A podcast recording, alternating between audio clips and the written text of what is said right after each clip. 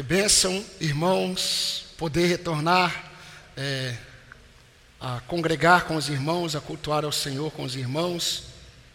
Estava conversando aqui com alguns irmãos pela manhã. Esse ano tem sido um pouco tumultuado no sentido de nossa agenda mudar, não é? devido ao surgimento de uma doença, o Covid.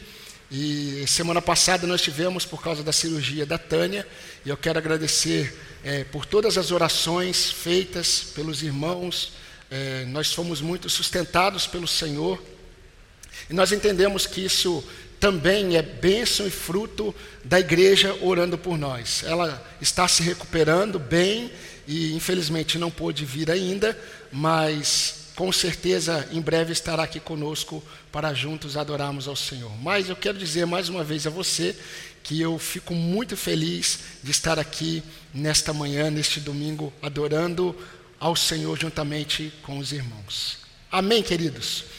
Convido você a abrir a sua Bíblia no segundo livro de Lucas, Atos, capítulo 3. Nós temos refletido em algumas narrativas bíblicas, é?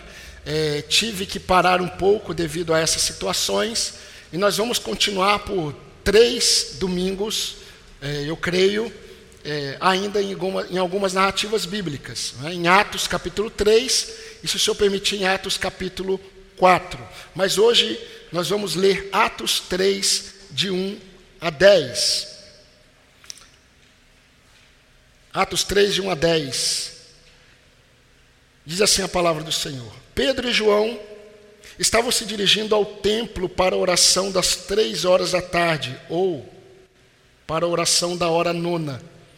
Estava sendo levado um homem coxo de nascença, que diariamente era colocado à porta do templo chamada Formosa, para pedir esmolas aos que entravam.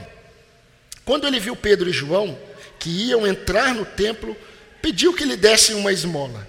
Pedro, fitando-o juntamente com João, disse: Olhe para nós. Ele os olhava atentamente, esperando receber alguma coisa. Pedro, porém, lhe disse: Não possuo nem prata nem ouro, mas o que eu tenho, isso lhe dou. Em nome de Jesus Cristo, o Nazareno, levante-se e ande. E pegando na mão direita do homem, ajudou-o a se levantar. Imediatamente, os seus pés e tornozelos se firmaram. E dando um salto, ficou em pé e começou a andar, e entrou com eles no templo, pulando e louvando a Deus. Todo o povo viu o homem andando e louvando a Deus, e reconheceram que ele era o mesmo que pedia esmolas, assentado à porta formosa do templo. E ficaram muito admirados e espantados com o que lhe tinha acontecido. Vamos orar, irmãos? Pai. Obrigado, Senhor Deus, porque nessa manhã, como os irmãos já disseram, o Senhor nos dá, ó Deus, o privilégio de estarmos como teu povo.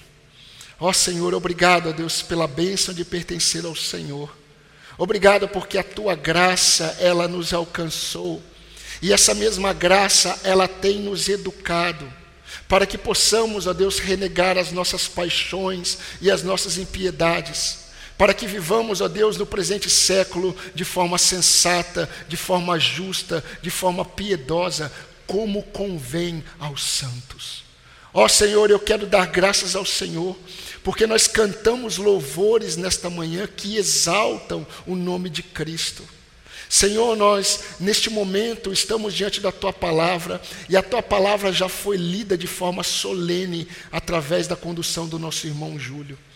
Senhor Deus, nós glorificamos o teu nome, ó Pai, porque a tua palavra agora foi lida e será exposta por mais um vaso em tuas mãos. Como nós cantamos essa manhã, não a nós, Senhor, mas ao teu nome seja toda a glória. Glorifica o teu nome, edificando a tua igreja para o teu louvor. São bênçãos que nós te pedimos no nome de Cristo Jesus, o nosso Salvador. Amém. Bem, irmãos, nós estamos diante de uma narrativa. Na verdade, nós, quando olhamos para o livro de Atos, o livro de Atos ele trata de narrativas. Né? Atos, ele na verdade revela é, Lucas narrando os feitos do Espírito Santo através da igreja, logo após é, Jesus Cristo ter sido é, levado aos céus. Por isso que o primeiro livro de Lucas, o Evangelho de Lucas, termina com Jesus Cristo ressurreto, e Jesus Cristo, ele vai ser elevado aos céus e continua no segundo livro, que é o livro de Atos. É uma sequência. E Lucas está mostrando como o ministério de Jesus Cristo, ele deu continuidade na terra, ele dá continuidade da terra por meio dos apóstolos, por meio da igreja. Jesus Cristo foi elevado aos céus, mas o ministério de Cristo, ele continua, o ministério para produzir avanço é, do reino de Deus, ele continua por meio da igreja. E é isso que Atos está relatando. Os irmãos já sabem, eu creio, que Lucas, de uma forma muito é, didática, ele trata na primeira parte do seu livro, até aproximadamente o capítulo 15, capítulo 13 principalmente, o momento em que a igreja está caminhando através do ministério de um apóstolo principal chamado Pedro. Então você vai perceber que de Atos capítulo 1 até o capítulo 13, a ênfase está no ministério de Pedro. A partir do capítulo 13 até o final de Atos, o foco agora está no ministério do novo homem, um homem que era chamado de Saulo e agora é o Paulo. E o ministério da igreja, ele avança por meio de Paulo. E Lucas relata isso para nós.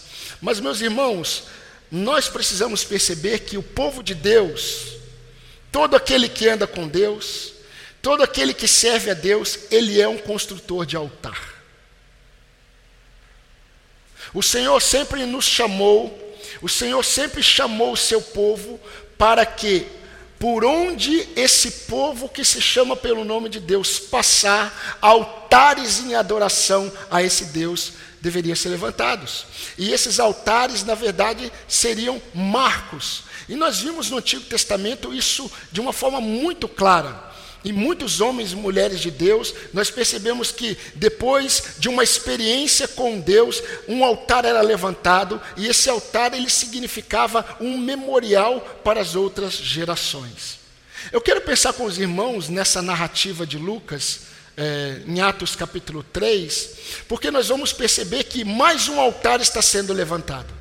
Mas não é um altar literal como no Antigo Testamento, quando eles pegavam pedras e eles colocavam umas sobre as outras e davam nome muitas vezes àquele altar.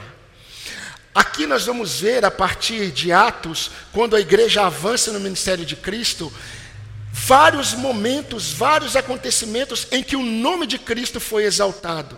E em cada lugar, em cada momento em que o nome de Cristo é exaltado, um altar em adoração a Deus é levantado. Porque o Pai, ele é glorificado quando o Filho é glorificado, e quem conduz essa glorificação do Filho é o Espírito Santo. E o que Lucas está mostrando em Atos é a igreja caminhando no mover do Espírito Santo, e quando a igreja caminha no mover do Espírito Santo, Cristo é glorificado e o Pai é exaltado. E mais uma vez, irmãos, nós vamos ver isso. Mas eu quero pensar com vocês sobre esse acontecimento na porta do templo chamada Formosa, ou na porta formosa do templo que havia em Jerusalém. Queridos, no final de Atos 2, os irmãos podem ler em casa, Lucas relata que enquanto a igreja ela vivia as bênçãos da mutualidade, Enquanto a igreja perseverava na oração, na doutrina dos apóstolos, enquanto eles estavam todos os dias juntos, enquanto esse povo estava vivendo a bênção da unidade, preste atenção, porque isso ele está de conformidade com a oração de Jesus em João 17, que nós temos observado em toda a ceia. Enquanto a igreja ela experimenta as bênçãos da mutualidade, em Atos capítulo 2, no seu final, eles estão juntos, eles perseveram juntos em oração, eles estão unânimes no templo, eles compartilham os seus bens para suprir as necessidades uns dos outros, eles comem juntos, enquanto isso, o Senhor acrescentava à igreja os que iam sendo salvos. E muitos falam assim: puxa, mas eles caíam na graça do povo. Eles caíam na graça do povo porque eles estavam experimentando o que Jesus orou em João 17. A unidade deles trouxe um testemunho para os de fora. Os de fora ficaram encantados como aquele povo junto, perseverando em oração, na doutrina, comendo juntos, como aquele povo tinha algo especial. Enquanto isso, o Senhor salvava. E no final de, eh, de Atos capítulo 2, mostra que Jesus, é, o Senhor ia acrescentando à igreja os que iam sendo salvos. Não os pastores, não os apóstolos, não as convenções. O Senhor ia acrescentando os que iam sendo salvos. E o que nós vamos perceber, queridos, nessas narrativas, é exatamente, são lições, na verdade, muito práticas sobre essa, esse relacionamento do Espírito Santo com a igreja de Cristo. E a primeira lição que eu quero destacar para os irmãos, nesse acontecimento na porta do templo chamado Formosa, a primeira lição que eu quero mostrar para os irmãos, e ela é muito prática, é que os feitos do Senhor são realizados em circunstâncias ordinárias. Eu vou repetir. Os feitos do Senhor são realizados em circunstâncias ordinárias. Leia comigo novamente o versículo 1. Olha o que diz a narrativa. Pedro e João estavam se dirigindo ao templo para a oração das três horas da tarde. É interessante, queridos, porque apesar de ser fácil essa lição, fácil de entender, facilmente também nós nos esquecemos. Lucas ele, inspirado pelo Espírito Santo, ele registra para nós que Pedro e João estavam se dirigindo ao templo para a oração das três horas da tarde. Algumas versões dizem que eles estavam se dirigindo para a oração da hora nona. Isso revela muita coisa para nós, muita coisa. Porque na vida de um hebreu, essa prática de oração diária, ela acontecia três vezes ao dia. Isso era comum para o hebreu. Quando a gente olha, por exemplo, para a vida piedosa de Daniel, a gente percebe que Daniel, lá no capítulo 6, o seu livro, ele relata que quando o decreto foi assinado, um decreto que é, seria contra ele, contra a fé dele, quando o decreto foi assinado, Daniel 6 registra que Daniel foi para sua casa, Daniel subiu ao seu quarto, Daniel abriu as janelas e as janelas elas davam para a direção de Jerusalém, e três vezes ao dia Daniel orava como costumava fazer. É interessante que quando Davi escreve o Salmo, se eu não me engano, o Salmo 55, Davi ele diz assim: Eu, porém, invocarei a Deus e o Senhor me salvará. À tarde, pela manhã e ao meio-dia farei as minhas queixas e lamentarei, e ele ouvirá a minha voz. Agora, o que a gente percebe, queridos? Nós percebemos que muitos hebreus que se convertiam, inclusive os apóstolos, eles continuaram com algumas tradições, eles continuaram com algumas práticas, e essa prática de orar três vezes ao dia continuou na vida de Pedro e João. O texto fala que eles estavam indo orar no templo na hora da tarde, na oração das três horas, porque era comum. Era comum orar de manhã, era comum orar de tarde e era comum orar no pôr do sol. E o texto relata que eles às três horas da tarde estavam indo ao templo, como costumavam fazer. Agora, o que é interessante? Interessante que Lucas vai narrar também no versículo 2 que um homem que era coxo de nascença estava sendo levado para a porta do templo chamada Formosa, como diariamente costumava fazer. Ou seja, assim como Pedro e João estavam indo ao templo orar, como faziam sempre, todos os dias, um homem coxo de nascença estava sendo levado para a porta do templo, e o texto fala como diariamente acontecia. Mais um dia como outro qualquer. Mas, queridos, algo extraordinário para nós está aqui. E nós precisamos nos atentar a essa verdade. Queridos, aquilo que o Senhor, nós lemos o texto, aquilo que o Senhor realizaria na vida daquele coxo, aquilo que o Senhor realizaria através de Pedro e através de João, não foi um evento extraordinário, mas foi um acontecimento ordinário. Preste atenção nisso. Não foi um encontro gospel, não foi um culto de libertação, não foi uma conferência, foi um momento comum, tanto na vida de Pedro e João, como na vida do coxo.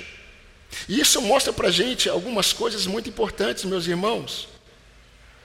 O Deus extraordinário, que faz coisas extraordinárias, ele se manifesta em circunstâncias ordinárias. Em outras palavras, o Deus extraordinário, que faz coisas extraordinárias, ele deseja se revelar a mim e a você no dia a dia. Não apenas em circunstâncias planejadas, como muitas vezes nós esperamos. É interessante como muitas vezes nós esperamos Deus agir em situações programadas por nós. É, na minha época nós cantávamos um cântico que dizia: é, Eu marquei um encontro com Deus. O que acontece no domingo é um encontro programado.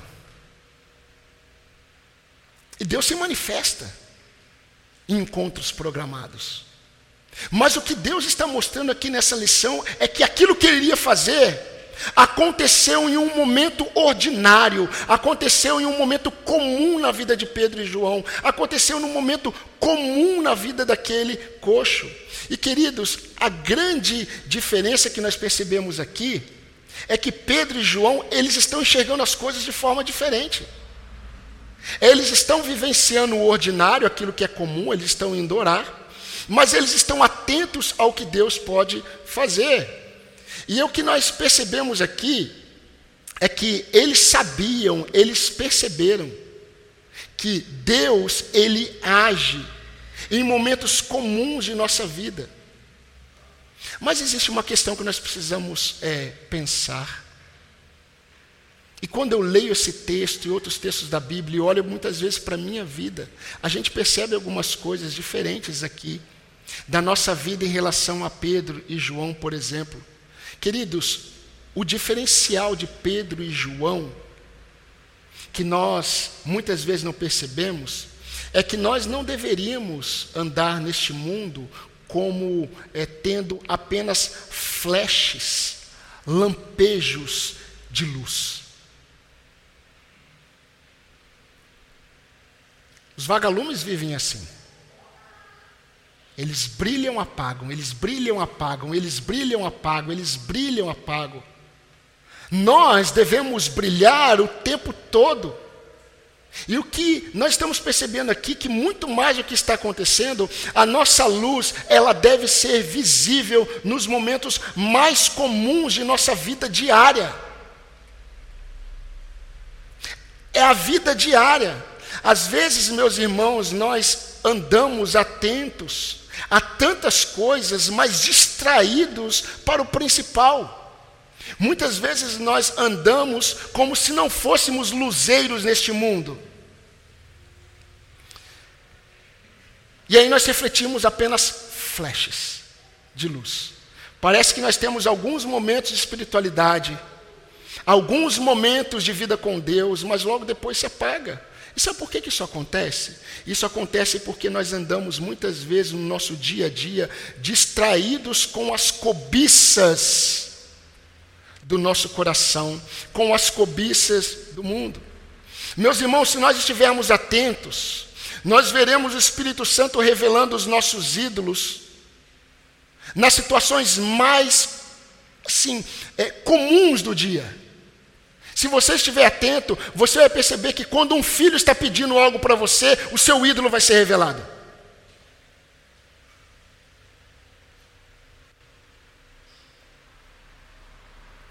Você vai perceber que quando uma situação sai do seu controle, o seu ídolo vai ser exposto.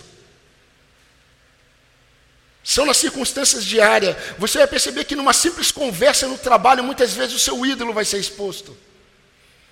Mas é muito impressionante como o Espírito Santo, no dia a dia, no ordinário, não no extraordinário, no ordinário, o Espírito Santo está revelando os ídolos do nosso coração. E pais, preste atenção: muitos pais cristãos têm em seus filhos grandes ídolos.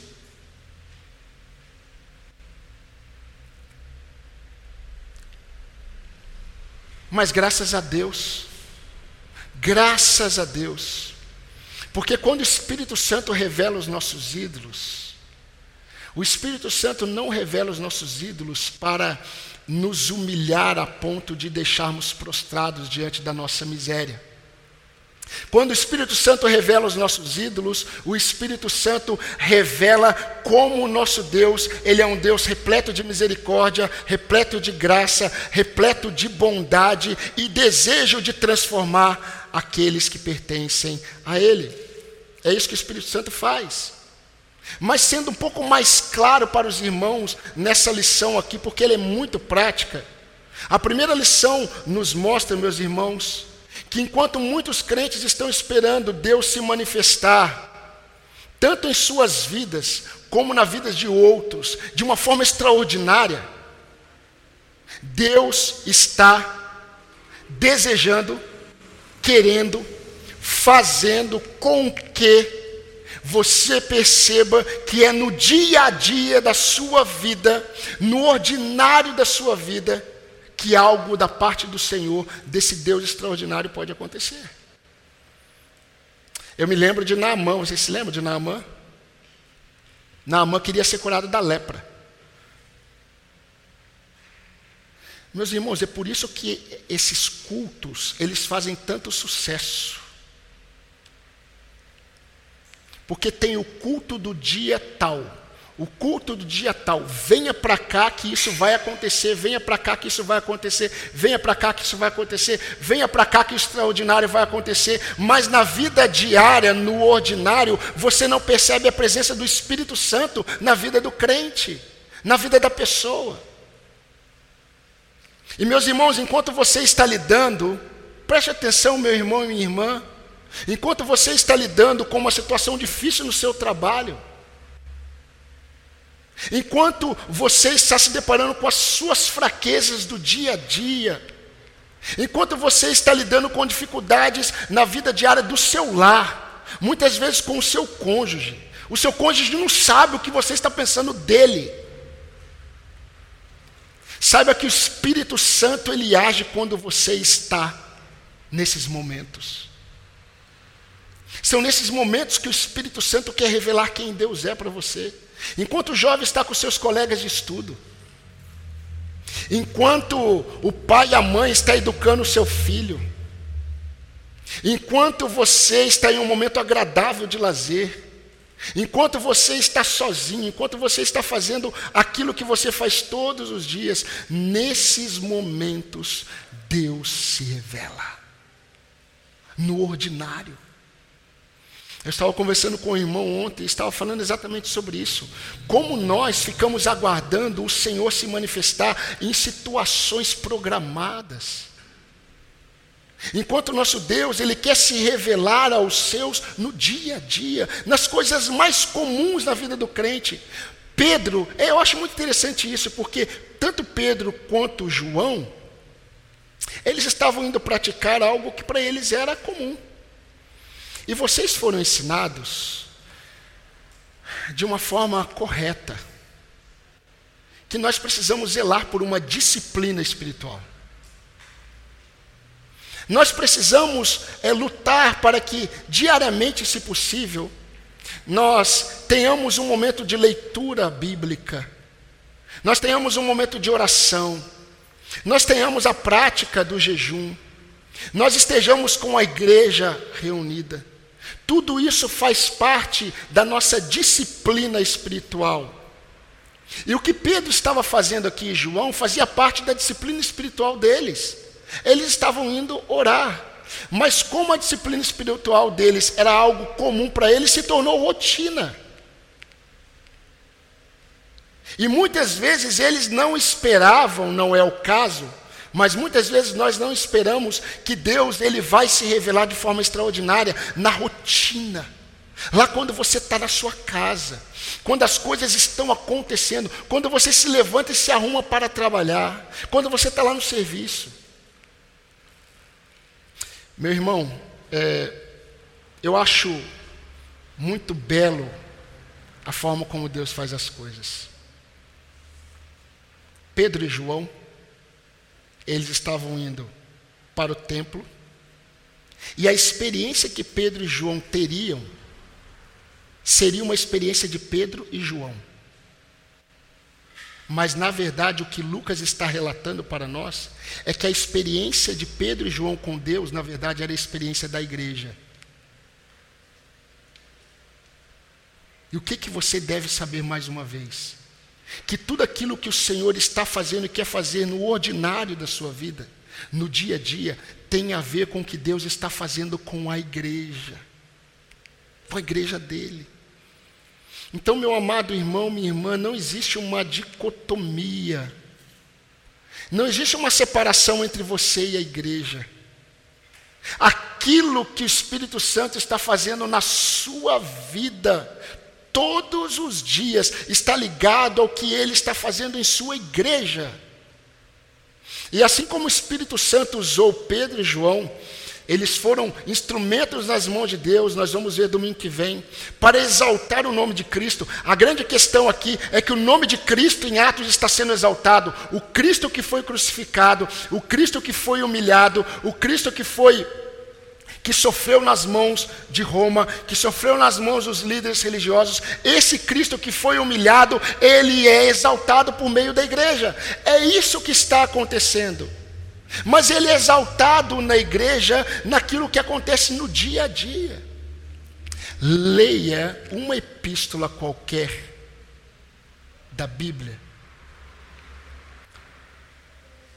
sem perceber que no final da epístola, o autor bíblico vai mostrar que o Espírito Santo, ele se manifesta no agir do marido com a esposa da esposa com o marido, do patrão com o seu servo, do servo com o seu senhor, do pai com o filho, do filho com o pai.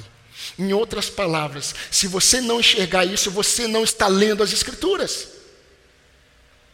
Assim como eu disse para os irmãos certa vez, que muitas vezes chegaram para mim e falaram assim: essa igreja tem, é, é tem, fala sobre família, essa igreja não tem mês de família.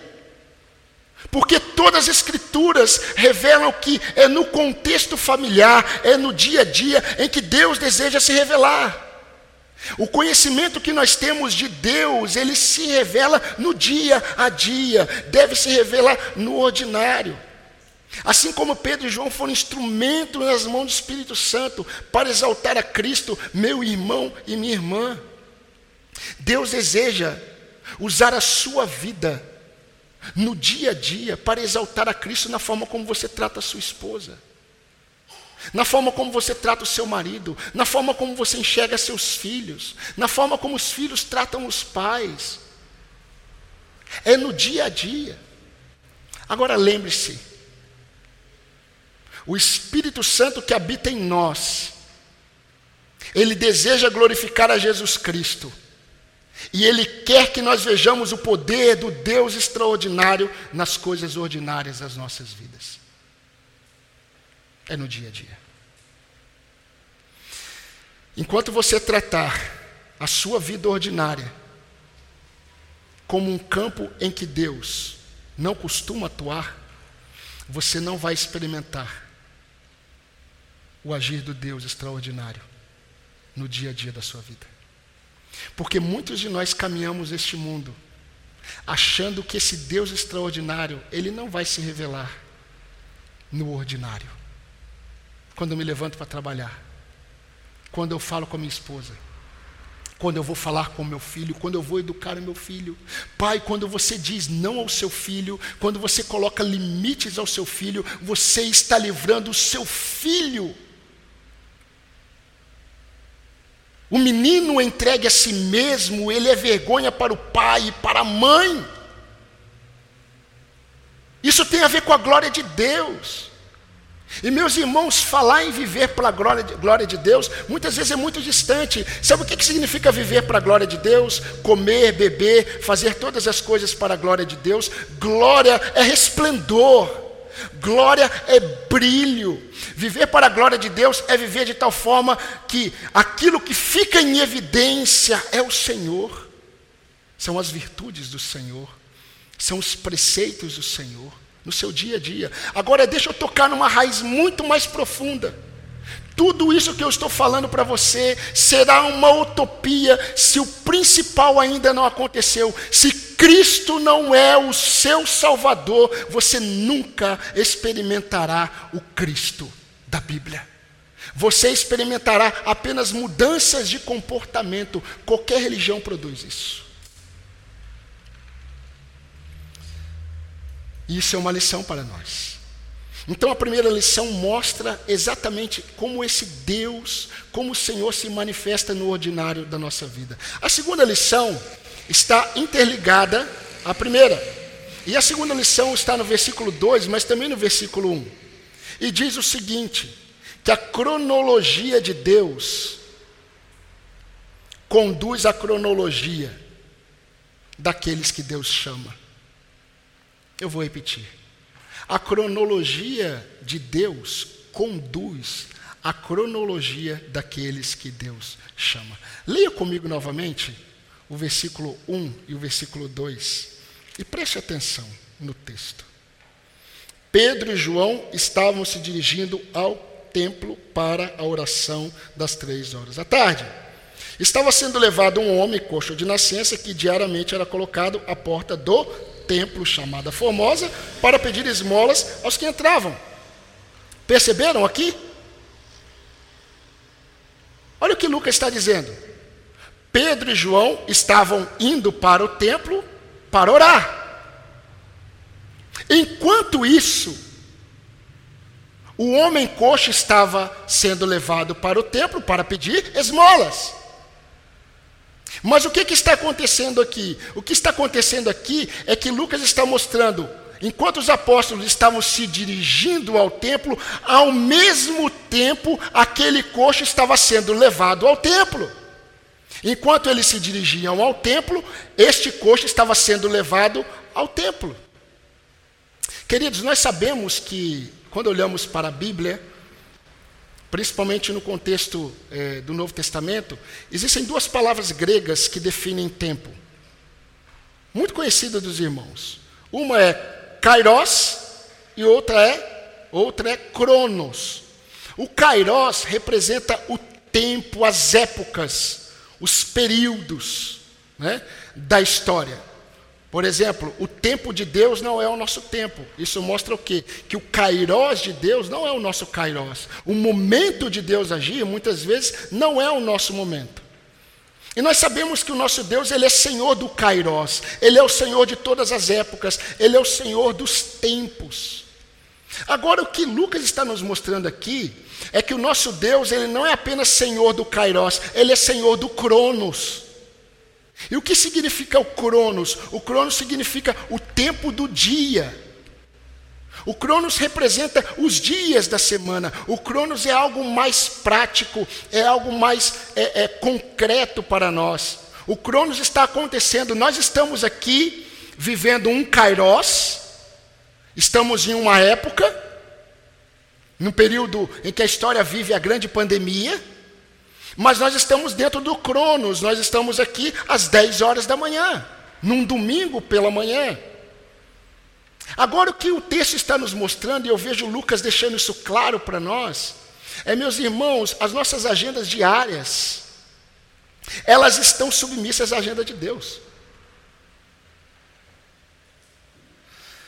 O que Lucas registra aqui na continuidade do ministério de Cristo através dos apóstolos, é que Deus sempre, meus irmãos, grave isso se você ainda não gravou.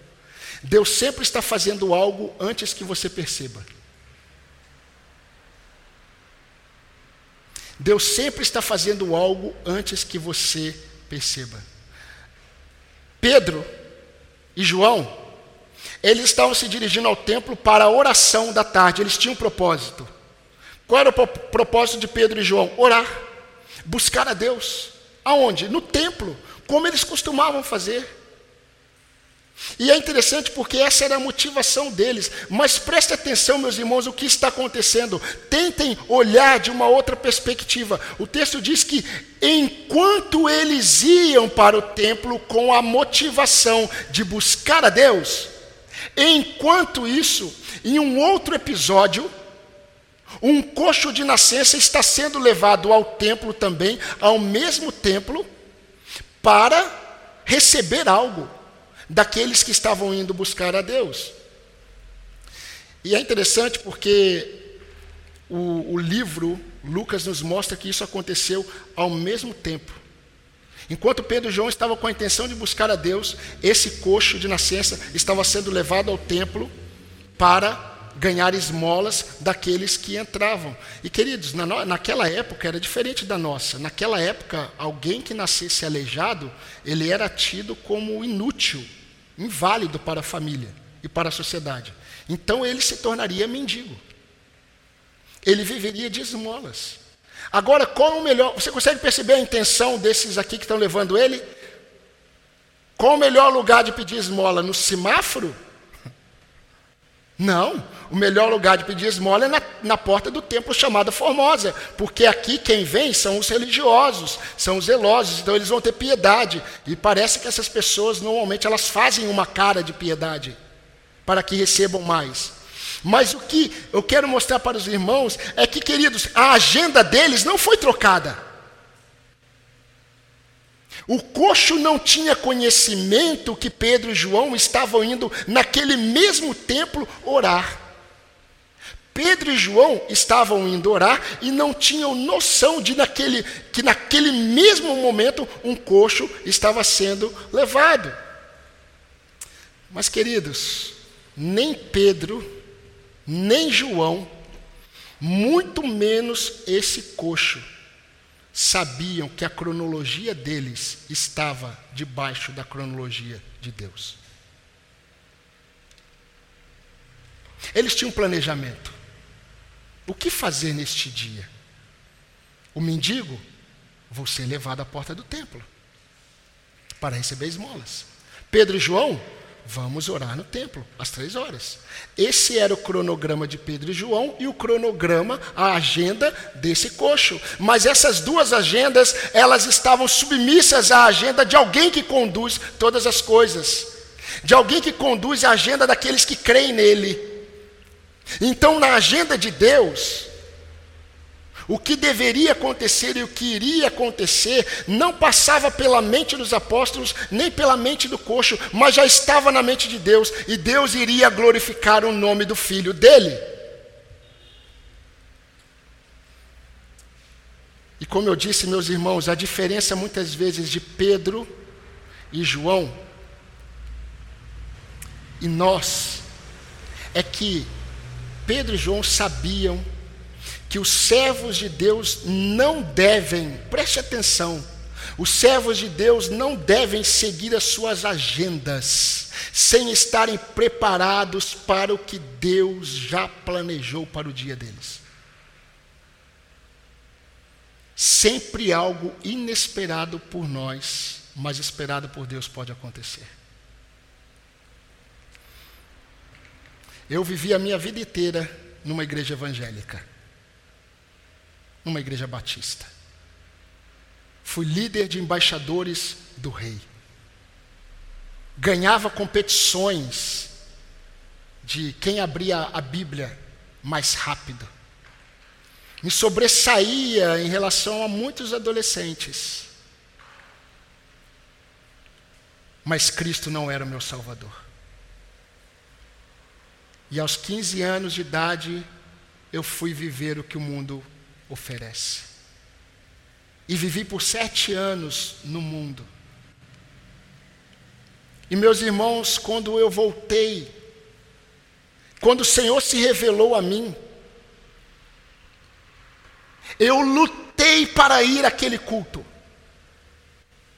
Eu não queria ir àquele culto. Pessoas me convidavam, vamos ao culto, e eu negava, eu não queria. Eu dizia, eu não quero isso. Eu não quero. Eu não quero. E quando eu caí em, em, mim, a melhor queda que o homem pode ter é cair em si, né? E aí, quando eu percebi, eu estava prostrado, chorando, no templo, no culto. E nem tinha começado o culto, estava no, no, no prelúdio. No prelúdio o Senhor me quebrantou. Eu não ouvi mensagem, eu não vi o que aconteceu no culto. Eu chorei o culto inteiro. Mas, meus irmãos, eu não sei o que eu estava fazendo ali. Eu não queria. E Deus se revelou a mim. Eu não esperava aquilo, mas aquilo estava na agenda de Deus. Aqueles irmãos que estavam cantando Tu és fiel, Senhor, naquele prelúdio.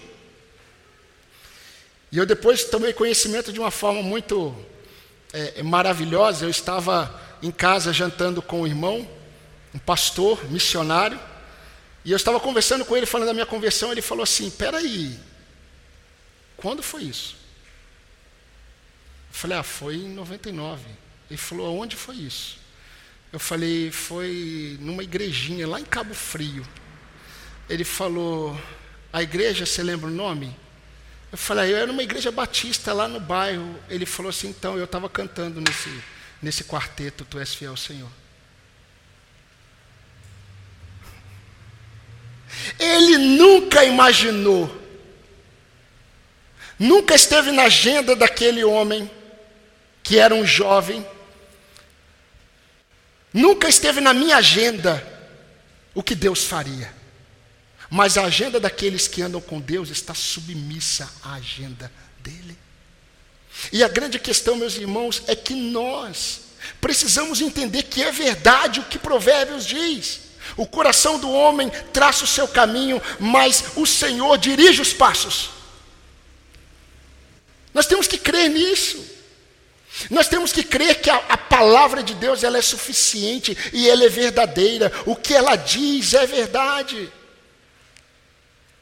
Irmãos, quando nós confiamos que a nossa agenda, que a nossa cronologia, ela está submissa ao que Deus está fazendo, nós experimentamos o agir de Deus.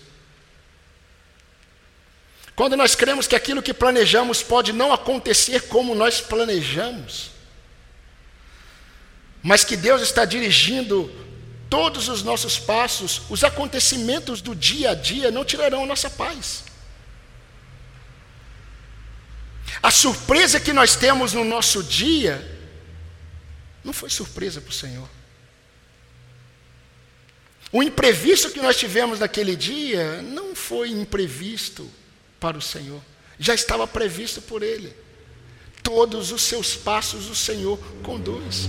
Davi, ele era um pouco mais crente que nós. Davi, quando escreveu o Salmo 139, ele disse assim: Todos os dias da minha vida estão escritos no teu livro. Muitos crentes, muitos de nós, nós dizemos que nós cremos a soberania de Deus.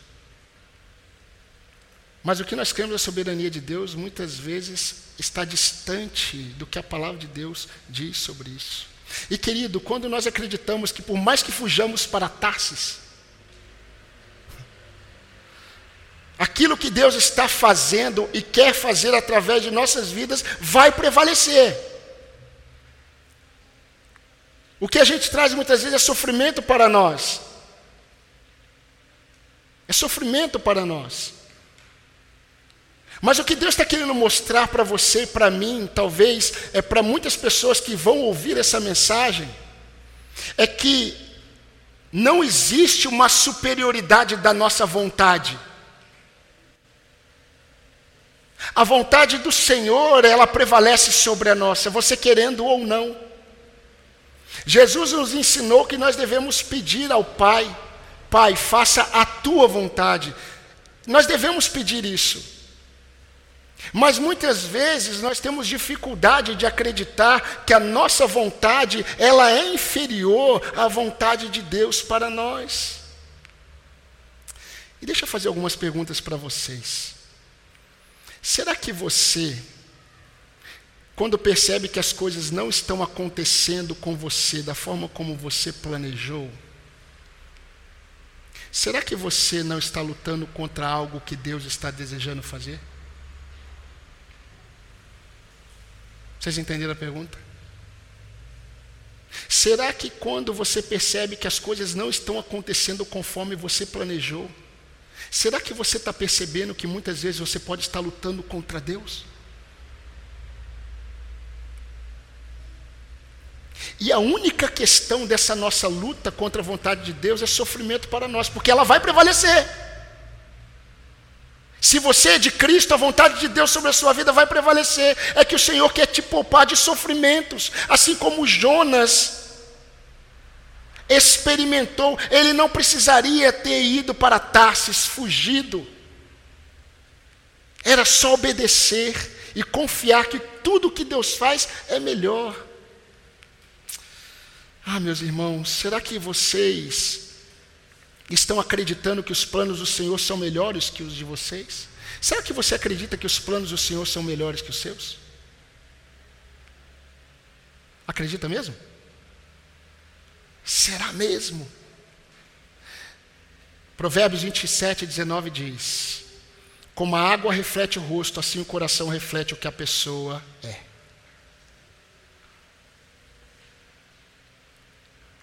Seu coração revela o que realmente você acredita sobre o conduzir de Deus.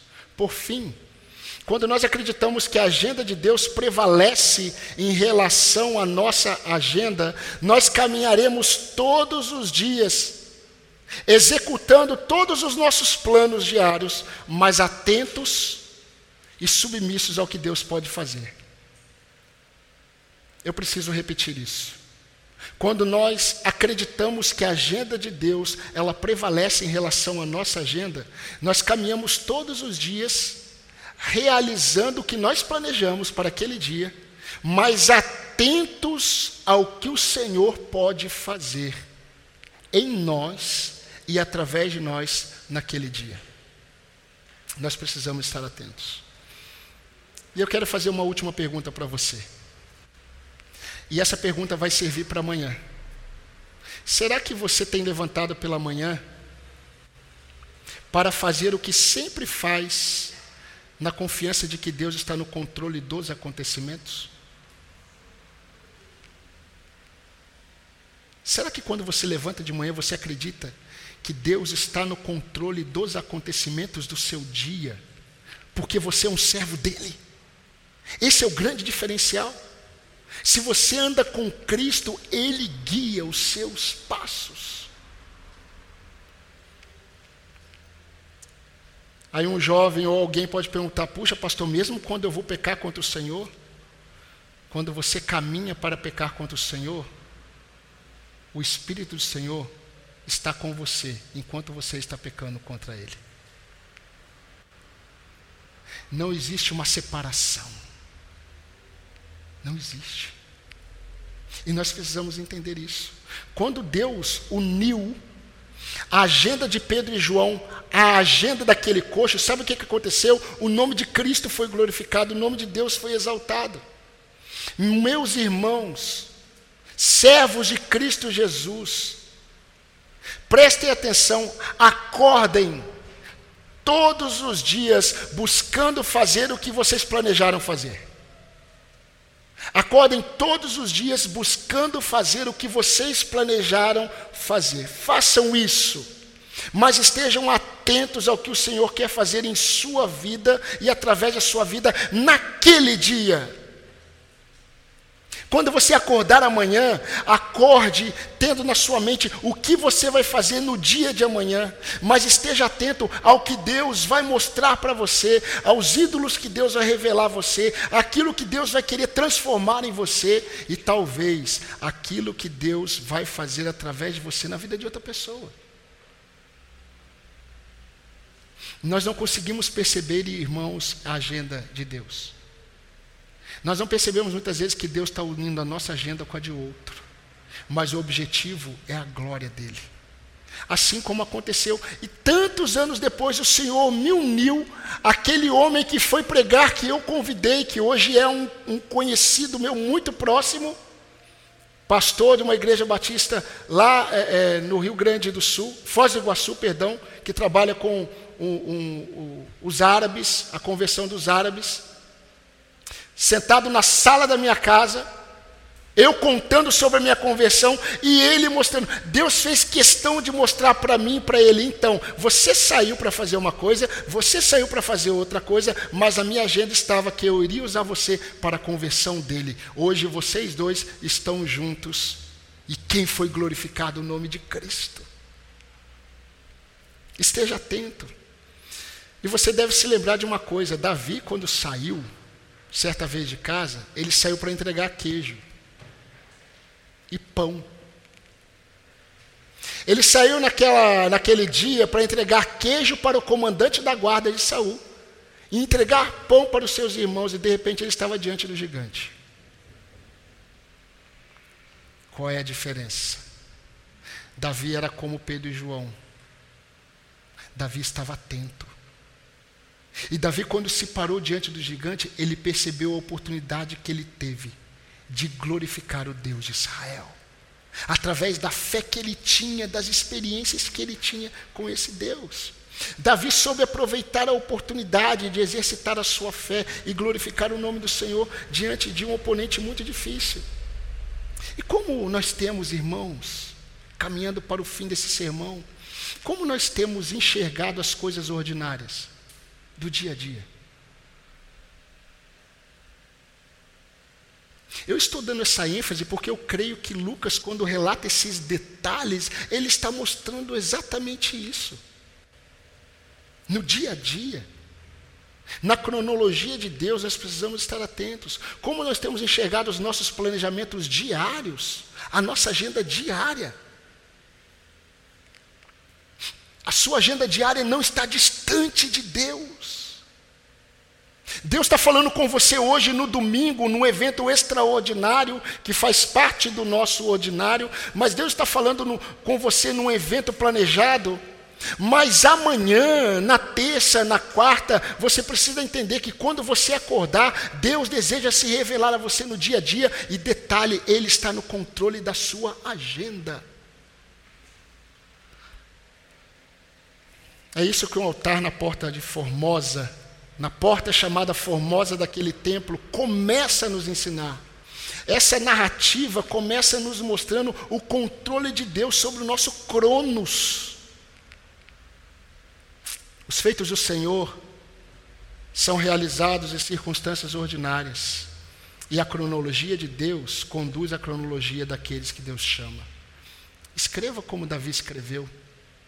Guia-me na tua vereda e ensina-me, pois, tua verdade, pois tu és o Deus da minha salvação, em quem eu espero todo o dia. Não no domingo, todo o dia. Querido, que você que você não veja mais a sua segunda, a sua terça, a sua quarta, a sua quinta, a sua sexta, o seu sábado, o seu domingo da mesma forma. Que você não veja mais as suas horas do dia da mesma forma. Sabe por quê? Tudo o que acontece no seu dia e no meu dia é uma oportunidade que Deus nos dá de glorificá-lo naquela situação. Pai e mãe, quando você estiver tendo dificuldade com o seu filho, você precisa entender que quem deu a você o seu filho foi o Senhor. E na sua dificuldade, o Senhor está te dando a oportunidade de glorificá-lo e de experimentar o poder dele. Quando você enxerga o Senhor atuando no dia a dia.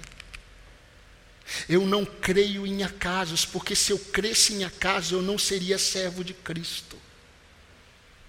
Nós temos que crer num Deus soberano que sabe de todas as coisas. Se você está aqui hoje, você deveria ouvir essa mensagem. Ah, pastor, eu estou aqui todo domingo. Então você deveria ouvir a mensagem que todo domingo é pregada. Porque o Senhor está fazendo algo além de mim e de você. Ele está santificando a sua igreja através do que ele faz na minha vida e na sua vida. sempre haverá uma oportunidade de glorificarmos a Deus e vermos a glória de Deus. E como eu disse, eu quero terminar como eu iniciei. Aquilo que Deus está fazendo em nós todos os dias tem a ver com o que Deus está fazendo com a sua amada igreja. Amém, irmãos? Amém. Vamos orar? Convido você a baixar sua cabeça.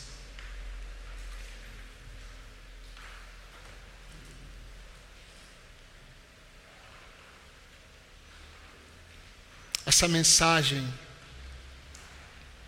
ela é uma mensagem do Senhor para o seu povo. Mas talvez haja alguém aqui entre nós que não teve ainda uma real experiência com Cristo. Então, mesmo que você seja como eu era no passado, você acredita nas coisas evangélicas.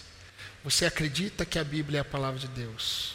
Você acredita que as músicas que são cantadas, elas é, são boas. Você gosta do culto. Você gosta do povo de Deus. Mas Cristo ainda não é o maior valor da sua vida. Talvez Ele não seja o seu Salvador. E a sua cronologia aquilo que você programa muitas vezes não estava de acordo com o que você achava que iria acontecer. Você não imaginou que nesta manhã talvez o Senhor daria a oportunidade de transformar a sua vida. E eu quero perguntar a você, a alguém aqui nessa manhã, seja jovem, seja adulto, seja um senhor, que ainda não tem Cristo como seu real Salvador e Senhor, você precisa nesse momento falar com Deus e dizer a Deus que você necessita de salvação. Porque se você fizer isso, eu creio que o Espírito Santo já está agindo na sua vida para produzir em você arrependimento necessário para que você reconheça que só em Jesus Cristo há salvação. Se renda a Jesus Cristo. Creia nele como seu único Salvador. Seja transformado pelo poder do Evangelho. Mesmo você que esteja frequentando essa igreja tanto tempo, talvez você seja um membro desta igreja, mas ainda Cristo não seja o seu Senhor. Talvez você esteja na lista da membresia desta igreja, mas o seu nome ainda não está escrito no livro da vida. Você precisa se render a Jesus Cristo. Humilhe-se diante de Deus e diga: Senhor, me salve. Mas, meu irmão e minha irmã, você que ouviu essa mensagem, o seu dia a dia precisa ser visto de outra forma. Deus deseja ser glorificado na segunda-feira, na terça, na quarta, na quinta, na sexta, no sábado. Vamos orar. Senhor nosso Deus, Senhor nosso Pai, ai de nós se não fosse a tua graça, ai de nós, ó Deus, se não fosse a tua misericórdia e nós glorificamos ao teu nome, ó Deus, porque o Senhor é soberano. O Senhor é soberano, ó Deus, sobre, ó Deus, aquilo que nós estamos vivenciando. O Senhor é Senhor, ó Pai, de forma extraordinária e age de forma extraordinária no ordinário da nossa vida, todos os dias. Nas coisas mais comuns que nós fazemos, o Senhor é Deus. Ó Deus, nos ajude, ó Deus, a destronarmos tudo aquilo que tem tomado, ó Deus, o primeiro lugar da nossa vida, na segunda, na terça, na quarta, todos os dias. Pai, muitas vezes nós estamos tão submissos à nossa agenda e nós perdemos de vista que o Senhor é Senhor da nossa agenda, o Senhor está no controle. Algo extraordinário pode acontecer da parte do Senhor naquilo que nós estamos fazendo todos os dias. Nos dê corações e olhos atentos atentos, ó Deus, para aquilo que o Senhor pode fazer.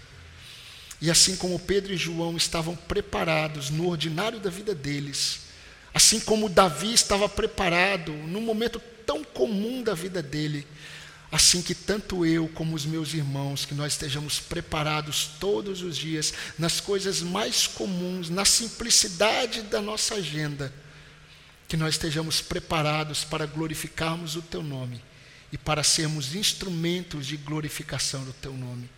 Santifica o teu povo por meio desta palavra, é o que eu te peço a Deus. E se há alguém aqui que ainda não tem o Senhor como Salvador, que o Senhor se revele com o teu poder a ela, o poder salvador. Que todos estes que estão aqui nesta manhã, que todos estes que estão ouvindo ou ouvirão essa mensagem, que todos esses sejam salvos pelo Senhor. Que todos estes sirvam ao Senhor. E que todos estes, ó Deus, busquem a cada dia viver para a tua glória. É o que eu te peço no nome de Cristo Jesus, a nossa única e real esperança. No nome de Jesus. Amém, Senhor. Amém.